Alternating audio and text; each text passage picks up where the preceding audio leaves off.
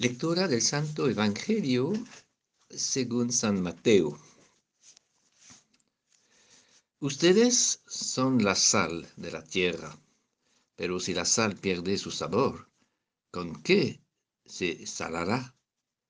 Ya no sirve para nada, sino para tirarla fuera y que la pisen los hombres. Ustedes son la luz del mundo. No puede ocultarse una ciudad situada en la cima de una montaña.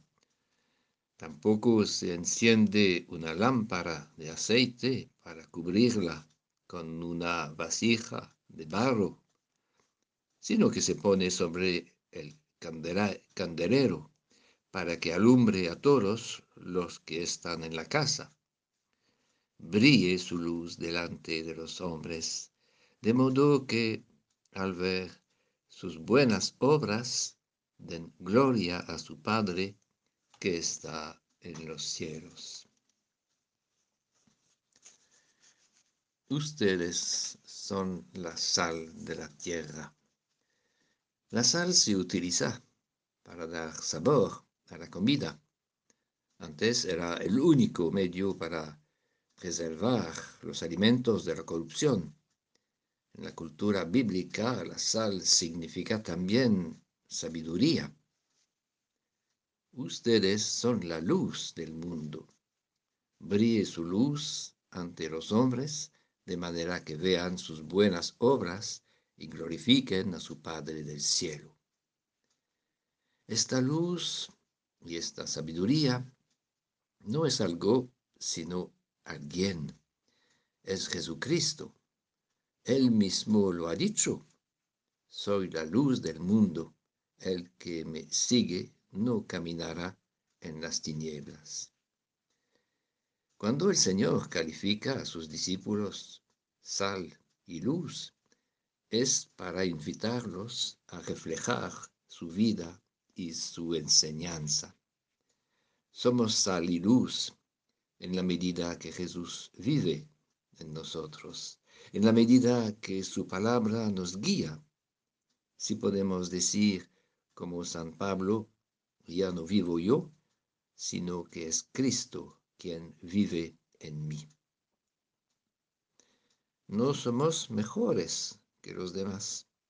Al contrario, somos más conscientes de no corresponder a los dones recibidos y a la gracia de conocer a Jesús y su Evangelio.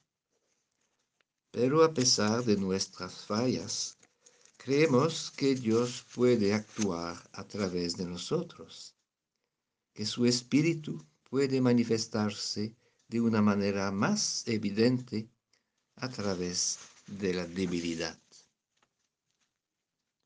Pero, ¿cómo no perder esta luz de Cristo? Esta luz no se conserva cuidadosamente para sí mismo, se guarda en la medida que se comparte, haciendo el bien.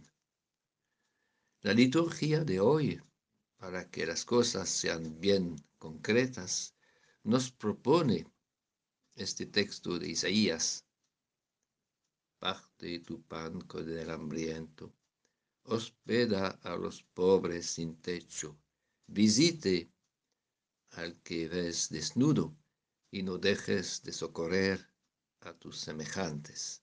Entonces surgirá tu luz como la aurora. Nuestra luz brillará si la compartimos. Y ¿Cómo no perder la sal? El sabor del sal. Sabemos que el gran peligro es la rutina, el hecho de repetir siempre lo mismo. Cuando la palabra no nos toca, queda a la superficie.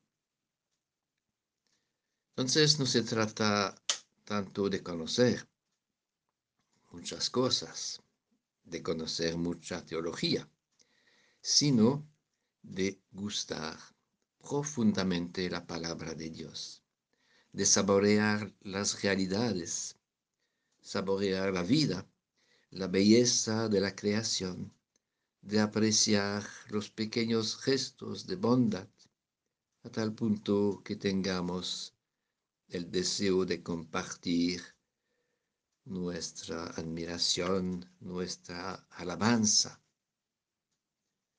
Por eso hay que afinar nuestros sentidos espirituales, afinar nuestra capacidad de admiración. Al fin del día,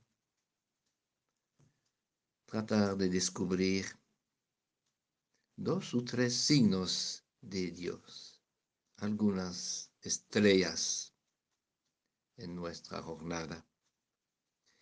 Si aprendemos a apreciar lo que Dios nos regala cada día, no vamos a perder el sabor. Tendremos sal en nosotros mismos y seremos contagiosos de este sabor. Hay que mirar cómo Jesús se maravillaba frente a los lirios del campo, cómo escuchaba a los pájaros, cómo Jesús admiraba la fe, admiraba la sed espiritual de muchos, incluidos dentro de los paganos. Te bendigo, Padre, lo que has escondido a los sabios, lo has revelado a los sencillos. Su presencia irradiaba y daba sabor a todos los que se acercaban a él. Jesús despertaba lo mejor en cada persona. Seremos también nosotros sal y luz si sabemos revelar a los demás el valor de su experiencia y la belleza de su vida interior. Y si sabemos dar gracias al Señor por las obras que realiza en nuestros hermanos y nuestras hermanas.